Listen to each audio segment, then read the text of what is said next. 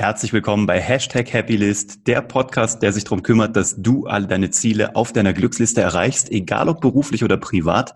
Ich bin Uwe von Grafenstein und ich habe einen Gast dabei, Patrick Reiser. Der Typ ist Fame im Internet. Der ist so ein richtiger Influencer, aber das will er gar nicht sein. So will er auch nicht genannt werden.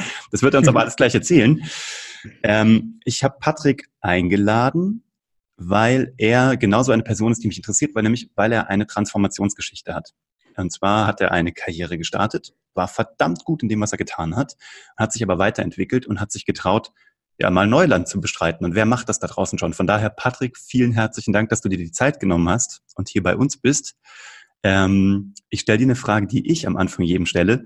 Und zwar, was müssen die Menschen da draußen von Patrick Reiser wissen, damit Patrick das Gefühl hat, sie wissen, wer Patrick Reiser ist? Alright, Herr Uwe, vielen herzlichen Dank für die Anmoderation. Vielen herzlichen Dank, dass ich hier sein darf. Ist eine coole Frage, um einzusteigen. Und ähm, was ich nicht, was ich nicht so gerne mache, ist, ich identifiziere mich nicht so gerne mit mit dem, was ich mache, weil ich könnte sagen, ich bin Speaker, ich bin Teacher, ich bin Pro-Natural Bodybuilder und so weiter und so fort, Coach. Was müssen die Leute wissen? Die Leute sollten wissen, dass ich das Leben selbst über alles liebe. Mit allem, was ich habe. Also ich gebe mich dem Leben voll und ganz hin. Ich kann wirklich sagen und, und, und, und behaupten, ich liebe das Leben.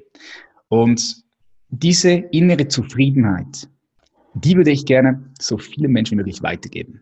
Das ist das auch, was ich, was ich tue und worin ich meine Aufgabe sehe mit all den Dingen, die ich mache. Das ist so total geil. Weißt du, warum das so geil ist? Jeder identifiziert sich entweder mit seinen Wertgegenständen oder mit dem, was er erreicht hat oder mit dem, was er tut. Wie geil, du bist, glaube ich, die erste Person, die ich treffe, die das so explizit sagt, dass du dich mit deiner Mission identifizierst, mit dem, was du rausgeben willst. Jetzt muss ich dir aber direkt danach fragen, bevor ich dir, also ja, Sport hast du alles gemacht, Bodybuilding, müssen wir alles gleich drauf eingehen, ist super klar, viel. Klar, gerne, gerne. Mann, wir müssen mehrere Podcasts machen, einer reicht nicht.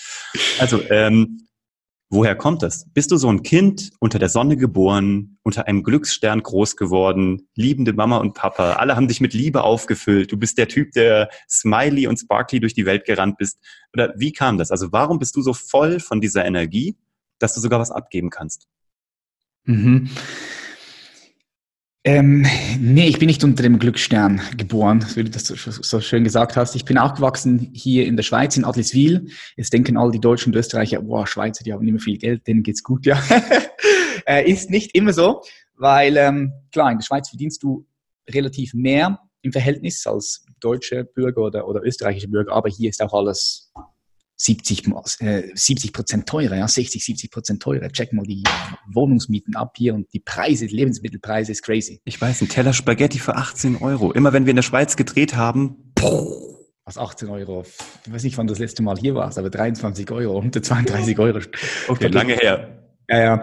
Ähm, also von dem her, nee, ich komme aus einem, aus einem ganz aus einer mittelständigen Familie. Also mein Vater war Spengler, musste gleichzeitig noch Zeitungsaustragen geben, meine Mutter ebenfalls äh, als Nebenjob Zeitungs, Zeitungsausgetragen, einfach, dass wir uns über, über Wasser halten können. Mhm. Ähm, bin aufgewachsen in einem Viertel damals in Adliswil, was geprägt war von sehr vielen Ausländern. Weil du kannst dir so vorstellen, ich bin 86 geboren.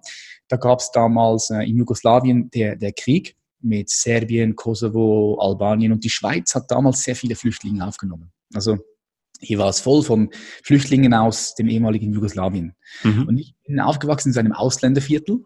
Mhm. Und das hat sich so gezeigt, dass ich die ganzen Sprachen vermixt habe. Also ich konnte fast Albanisch sprechen und musste, bevor ich in die Schule ging, musste ich zum Sprachunterricht, weil ich krass, weil ich diese Wörter vermixt habe. Und so bin ich aufgewachsen, äh, ging dann zur Schule ähm, musste die dritte Klasse wiederholen, mhm. weil ich mit Schule überhaupt nichts anfange. Also für mich war es erstens was für mich extrem schwierig, ruhig zu sitzen. Ich, mhm. ich, ja.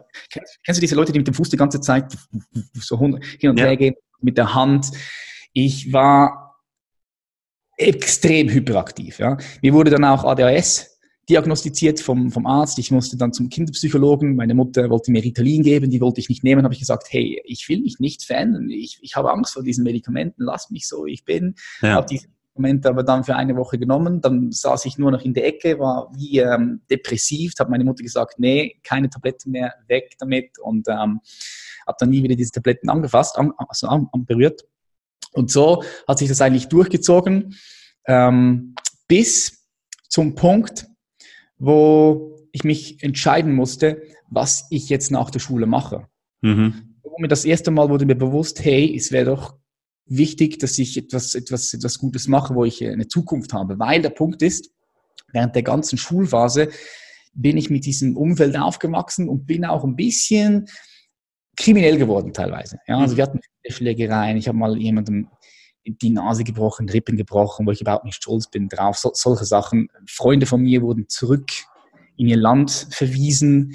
Mhm. Äh, ein paar sind im, im, im, äh, im Knast gelandet. Eine wurde sogar erschossen vor, vor fünf Jahren. Mhm. Also mit diesem Umfeld bin ich groß geworden, aber habe mich dann bewusst entschieden, okay, jetzt kommt der wichtige Punkt, die wichtige Lebensphase. Ich muss mich entscheiden, welchen Job ich mache. Mhm. Und habe mich dann beworben für eine kaufmännische Ausbildung. Mhm. Und bin dann immer mehr und mehr von diesem Umfeld weg zwei Leute sind noch mit mir mitgekommen, die haben sich auch ein bisschen in die andere Richtung entwickelt. Und so bin ich dann rausgekommen aus, aus diesem Umfeld, wenn du so sehen möchtest. Aber hast du deine Eltern, wie, wie waren deine Eltern dabei? Also haben die dich dabei unter, unterstützt? Oder war das so eine Eiszeit auch kommunikativ? Also wie, welche Rolle hatten die zu dem Zeitpunkt? Yep.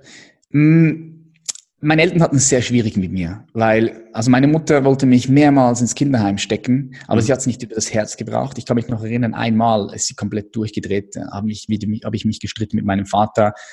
Ähm, mein Vater, wir waren am Essen, hat er auf den Tisch geschlagen, Teller, äh, nach mir geworfen, sogar Messer nach mir geworfen, nicht bewusst natürlich. Mein Vater war voll äh, auch emotional natürlich, mm, weil ich mm. sehr provokant war und äh, schwierig war. Und ich kann mich noch erinnern, diesen Abend, dann ist meine Mutter ins Schlafzimmer gekommen, hat all meine Kleider genommen, aus dem Fenster geworfen und gesagt, jetzt gehst du, jetzt ist fertig. Und äh, sie hat es aber nie wirklich äh, übers Herz gebracht. Mein Vater selbst ähm, war eher kalt, Mhm. weil er selbst aufgewachsen ist in mehreren verschiedenen Gastfamilien. Mhm. Äh, der der wurde, dem wurde auch nie Liebe mitgegeben, darum konnte er mir auch nie Liebe zeigen. Mhm. Meine Mutter war ein bisschen wärmer, hat mir auch, auch Liebe gezeigt, aber meine Eltern hatten es schwierig mit mir. So, ja? Mhm. Und ich war aber auch oft unterwegs, draußen, spät nach Hause gekommen, manchmal gar nicht nach Hause gekommen und so weiter und so fort. Aber was ich früh gemerkt habe, ist, da war ich ungefähr 15, 16, habe früh gemerkt, dass alles, was ich wirklich mitnehmen kann aus meinem Leben, sind am Ende des Tages die Erfahrungen. Also nicht mhm. mal die Erfahrungen, aber das ist das, was, was, was mir hier bleibt in meinem Herzen. So, ich mhm. kann, ich kann äh, das krasseste Auto haben, ich kann äh, viel Geld haben, ich kann dies und dies haben. Das ist alles cool und nice. Es ist auch, auch, auch befriedigend bis zu einem gewissen Punkt, klar, aber mhm. du kannst es nicht wirklich mitnehmen. Also habe ich mich bewusst dafür entschieden, dass ich so viele Erfahrungen, so viele Momente sammle, wie nur möglich. Mhm. Und das hat dazu geführt, dass ich mit, mit, mit 16 schon reisen gegangen bin, verschiedene Sachen ausexperimentiert habe. Ich habe mit ganz vielen verschiedenen Menschen zu tun gehabt. Ich habe in meinem Leben zu tun gehabt, nur, nur ein Beispiel, mit Lehrern natürlich, Anwälten, aber auch mit Prostituierten, mit Zuhältern, mhm. äh, mit ähm, Psychologen, mit Mördern. Ich habe mit Mördern zu tun gehabt. So, ich habe ganz viele verschiedene Menschen kennengelernt, verschiedene Situationen erlebt und, und ähm, ja, ich denke, das hat mich sehr, das hat mich sehr erfüllt. Das hat mich sehr erfüllt. Ja, und vor allem gibt es ja, glaube ich, auch, es befreit, glaube ich, auch von Schwarz-Weiß-Denken, oder? Also es, es, es und also so, so ähm, Kategorisierungen, sage ich mal, die vielleicht ähm, auch nur menschengemacht sind. Ne? Also dass da noch sehr viel mehr dazwischen ist. Das ist super spannend als, als, als Einfluss. Wann ist denn dann der Sport gekommen, wo du dann, also du musst ja irgendwann mal eine Abbiegung genommen haben. Also du hast eine berufliche abgenommen, also eine berufliche Abzweigung, kaufmännische Geschichte, was auch immer. Und dann muss ja auch irgendwann mal der Sport gekommen sein, oder? Also ich meine, du musst ja mal, du warst ja wohl offensichtlich ein sehr physischer Mensch, ne, zu dem Zeitpunkt. Ja. Und es muss ja wahrscheinlich irgendwie einen Katalysator gefunden haben. Und du hast ja eine unfassbare Sportkarriere gemacht. Ich habe jetzt auch gelesen, dass du sie aufgegeben hast. Das musst mhm. du uns auch, oder pausiert, wie auch immer, musst du mir gleich erzählen. Ja. Aber wie kam das in dein Leben? Und wie schnell bist du an der, ich sag mal, am Angelhaken gehangen? Hast du es nochmal weggedrückt oder hast du gesagt, boah, ich gehe all in, das ist mein Ding jetzt, der Sport? Mhm. Auch eine spannende Frage. Ich habe mit 14 Jahren angefangen zu trainieren. Ich bin in eine Kraftstudie gegangen, habe angefangen zu trainieren. Aus folgendem Grund, ich wollte stark sein. Ich wollte mhm. mich verteidigen und ich wollte auch immer äh, krass aussehen. Ja, in meinem Umfeld, wo ich groß geworden bin, da war es wichtig, hey, wie siehst du aus? Ja, siehst du siehst du krass aus, wenn du es so sehen möchtest. Weil, ja. ja, wir sind halt teilweise rausgegangen, nur um uns zu prügeln. Ja, also wirklich dumm richtig blöd. Aber hast du mal so Kampfsport dann gemacht oder war das immer? War Kampfsport habe ich auch gemacht. Hast du auch gemacht, ne? Kampfsport gehört ja dann dazu, ne? Das ist ja die klassische ja, Karriere. Genau, ja, Kampfsport, Kung Fu habe ich gemacht, Thai-Boxen, ich habe äh, auch Fußball noch gespielt, aber habe hauptsächlich, also mit 14 angefangen zu trainieren. Und was ich super erstaunlich fand, war dieser Prozess, weil ich gemerkt habe, dass ich mit Disziplin, weil ich war damals der Einzige, der trainiert hat. Niemand, niemand hat sonst trainiert. Hm. Ich gemerkt, dass ich mit Disziplin meinen Körper verändern kann. Also etwas verändert sich. Und so habe ich dann immer mehr und mehr Muskelmasse aufgebaut, habe das aber voll als Hobby gemacht. Am Anfang zweimal in der Woche, dann dreimal und dann viermal. Hm. Und dann, 2012, war das, hat mich der Präsident vom SNBF, Swiss Natural Bodybuilding Federation Verband, hat mich gesehen im Fitnessstudio trainieren und ist auf mich zugekommen und hat mich gefragt, hey Patrick, oder Patrick äh, hat meinen Namen gar nicht gekannt, hat mich gefragt, hey du, äh, Frage, hm. bist du natural oder nimmst du irgendwelche Doping, nimmst du hm. Steroid oder sonst irgendwas? Und da habe ich ihm angeguckt, habe ich gesagt, hm, nee, also ich bin, ich, ich trainiere natürlich. Also hey, du musst auf die Bühne, du bist ein Talent. Und ich so als Bühne, also, ja, Natural Bodybuilding. Ich so, Natural Bodybuilding. Ah, okay. Ich wusste gar nicht, dass es Natural Bodybuilding gibt. Ja, ich dachte immer nur, es ist ganz normale Bodybuilding. Das sind diese Monster. Und mit mhm. denen wollte ich eh nie, nie vergleichen, weil die waren einfach so breit. Also wenn du so einen Menschen siehst. Ich weiß nicht, kennst du die, äh, Mr. Olympia in Las Vegas? Nee, ich habe äh, nur den Erdschan, Erdschan Demir, das ist der einzige, ja. den ich kenne. So, ne? Also den, so der okay. einzige, den ich in echt mal sehe. Einmal in meinem Leben ist in Cannes Arnold Schwarzenegger mir vorbei. vorbei ja, ja, ja, ja. Aber das sind ja Monsters, also wenn du die, die, diese, diese Bodybuilder siehst. Und zum ersten Mal habe ich gehört, wow, Natural Bodybuilding, okay, interessant. Habe ihm aber dann gesagt, du, ich bin nicht so der Typ, auf der Bühne zu stehen, da mit der Farbe und mit dem Slip, habe ich nicht wirklich Bock. Also schau, du musst unbedingt kommen, komm doch vorbei dieses Jahr, schau es dir an und dann mach dir Gedanken, ob du das nächste Mal starten möchtest. Mhm. Da habe ich gesagt, okay, let's do it. Bin ich vorbeigegangen, habe mir das angeguckt und ich habe diese Leute auf der Bühne gesehen. Ich fand das auch nicht richtig, ich fand das nicht toll. Aber was mich gereizt hat, ist der Gedanke, dass ich mich mit anderen Menschen messen kann, die mhm. ebenfalls noch nie auf Doping zurückgegriffen haben. Und was mich friedlich messen, ne? Also du musst ja, du musst es nicht irgendwie faustkampfmäßig, sondern, ja. sondern wirklich so Brain, gell? Ja, ja, genau, genau. Ausdauer. Dazu, ja. ja. ja. klar. Ausdauer, Disziplin, Genetik spielt natürlich eine große Rolle in unserem Sport auch, aber mhm. das ist natürlich nicht alles. Wichtig ist äh, die, Konsistenz, äh, die Konstanz, die du reinbringst, das Training, das Training-Know-how, die, die verschiedenen Techniken und so weiter und so fort. Und das hat mich fasziniert. Ich wollte mich, wollte mich mit den Leuten messen. Und dann habe ich gesagt, okay, ich mache mit. Äh, unter der Voraussetzung, dass du mich coachst, weil ich habe keine Ahnung, wie ich auf 6% Körperfett runterkommen muss oder kommen soll. Und er hat gesagt, okay, kein Problem, 2000 mhm. Euro und du bist dabei. Und ich gesagt, okay, gut, danke. Bezahlt, habe mitgemacht. 2013 das erste Mal mitgemacht, wurde direkt Schweizer Meister. Bin wow. dann, wollte aufhören. Ich habe gesagt, okay, cool, nice, war eine geile Erfahrung. Und dann hat wieder der Frank gesagt, hey, geh an die Weltmeisterschaft. Jetzt bist du Schweizer Meister geworden, hast dich qualifiziert für die Weltmeisterschaft. Die ist zwei Wochen später in Boston. Komm, geh. Ich so, ah, ich weiß nicht, nur für ein Blechpokal. Ich so, okay, komm, einmal, ich mach's. Erfahrung sammeln. Ja. Mhm. Bin ich nach Boston und bin Dritter geworden. Wow. Und dann hat es mich gepackt, als ich gesehen habe, wow, ich kann in einem Feld, in einem Bereich weltweit ganz vorne mitspielen. Mhm. Und dann habe ich auch das trainiert, 2014 wieder Schweizer Meister geworden und dann 2014 den Weltmeistertitel geholt.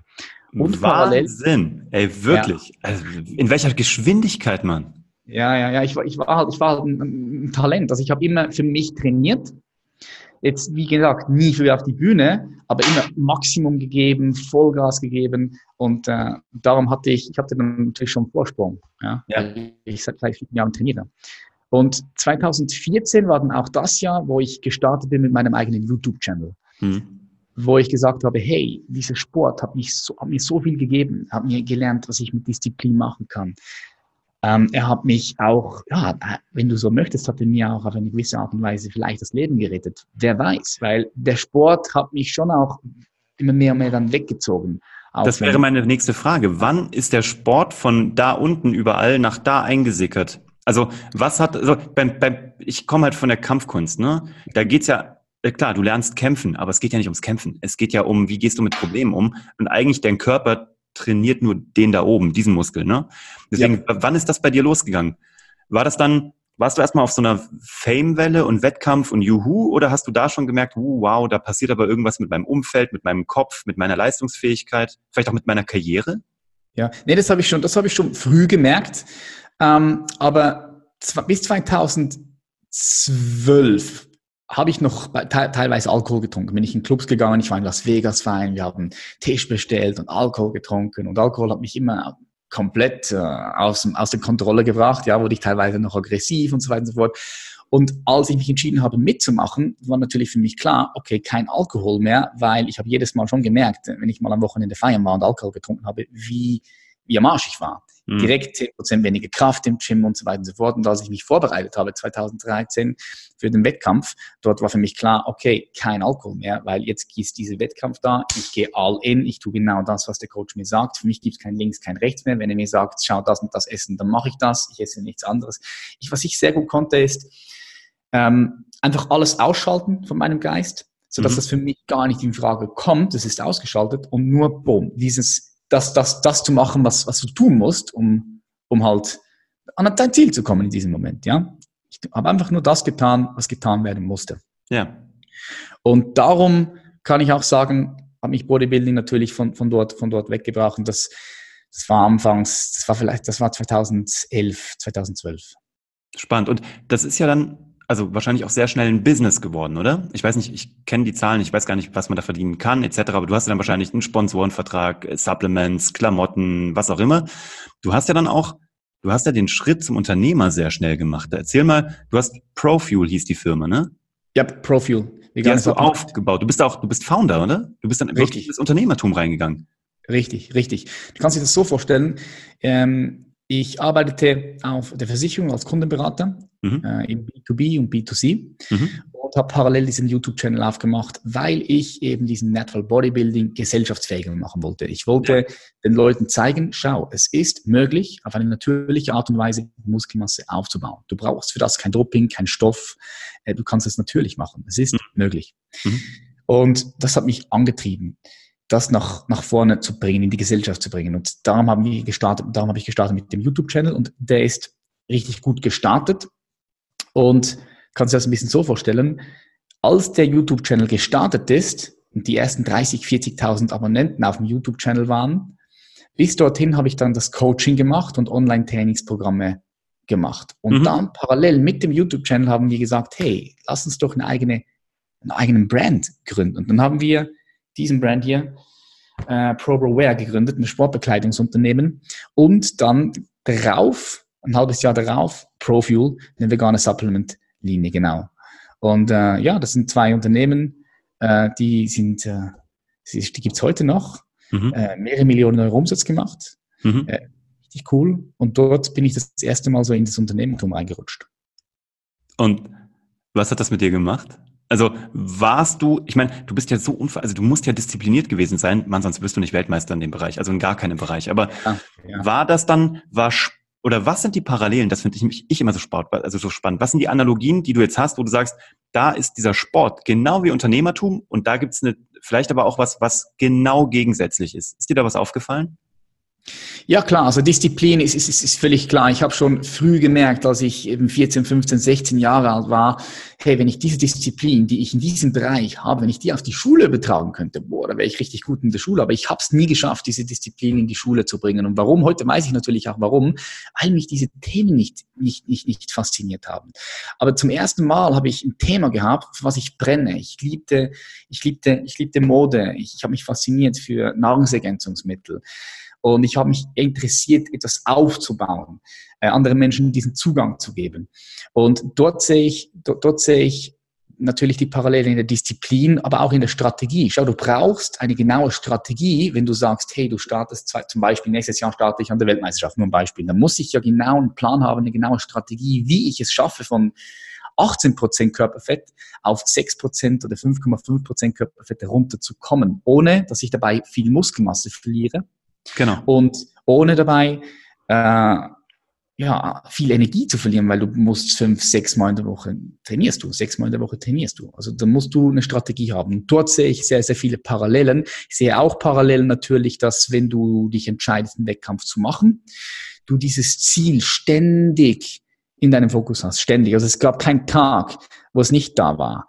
Also dieses Ziel war da. In jedem Training habe ich mich schon auf der Bühne gesehen, am Posen mit den Zuschauern, habe mich in dieses Gefühl hineingesteigert, in jedem Training, und das fünf, sechs Mal die Woche. Also das, das macht was mit dir, es passiert was. So Visualisierung ist ein unglaublich kraftvolles Tool, wo ich auch heutzutage natürlich immer noch mit, mit, mit dem arbeite, ständig, und, und du auch, entweder unbewusst oder bewusst. Jeder, der was Großes schafft, visualisiert. Entweder bewusst oder unbewusst. Ich habe sogar tatsächlich so ein Vision Board. Ich oute mich jetzt. Ich habe keinen Witz. Also. Nein, ich habe das Vision Board im Schlafzimmer und da ist alles drauf, was mir wichtig ist. Ich, ich werde werd morgens wach, ich klappe wie so ein Taschenmesser hoch und ich gucke auf die Rückseite unserer Schlafzimmertür und da hängt mein Vision Board. Ich gucke mir das nicht bewusst an. Ich studiere das auch nicht.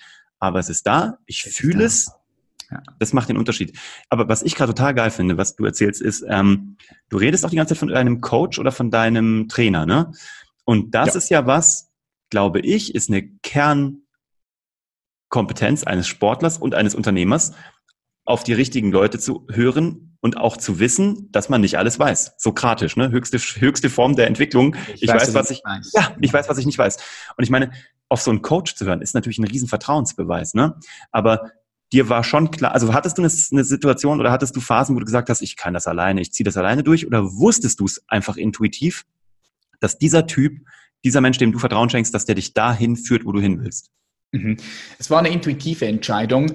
Und äh, ganz klar, ich habe natürlich auch mit sehr vielen Leuten zusammengearbeitet, die, mit denen ich jetzt im Nachhinein nicht mehr zusammenarbeiten würde. Das ist aber etwas, was du lernst. Aber am Anfang war es die Intuition und dann war es dann war es die Erfahrung, die du machst und aufgrund der Erfahrung kannst du dann für dich so einen Entscheidungsprozess machen. Okay, wie wähle ich die Leute aus, mit denen ich zusammenarbeite? Okay, ein Mentor, wenn ich jetzt einen Mentor in mein Leben hole, was muss der haben? Ah, okay, der muss schon dort sein, wo ich gerne hin möchte. Der muss schon auch Ergebnisse haben, ersichtliche mhm. Ergebnisse, äh, weil er schon wissen muss, über was er spricht. Ich sage immer, schau, du kannst niemandem etwas beibringen, was du selbst nicht in dir gefunden hast. Kannst du schon, aber es wird niemals so ankommen. Es wird niemals so ankommen. So ich danke dir. Das ist ja, es, und das, das, muss man auch sagen, weil es gibt so viele Leute, die lesen hunderte von Büchern und versuchen das in den Büchern eins zu eins wieder weiterzugeben, aber sie haben es nie selbst in sich gefunden. Das ist, merkt man. Wenn du sensibel bist, merkst du das und fuckst einfach ab. Das ist mein Credo. Darauf basiert mein Leben. Also ja das ist bei uns immer so, ne, war es in meinem Leben auch Menschen, weil es auch finanziell mal dann ganz gut eine Zeit lang lief und auch immer noch weiter läuft, ähm, kommen natürlich dann auch diese ganzen Vermögensberater, ne?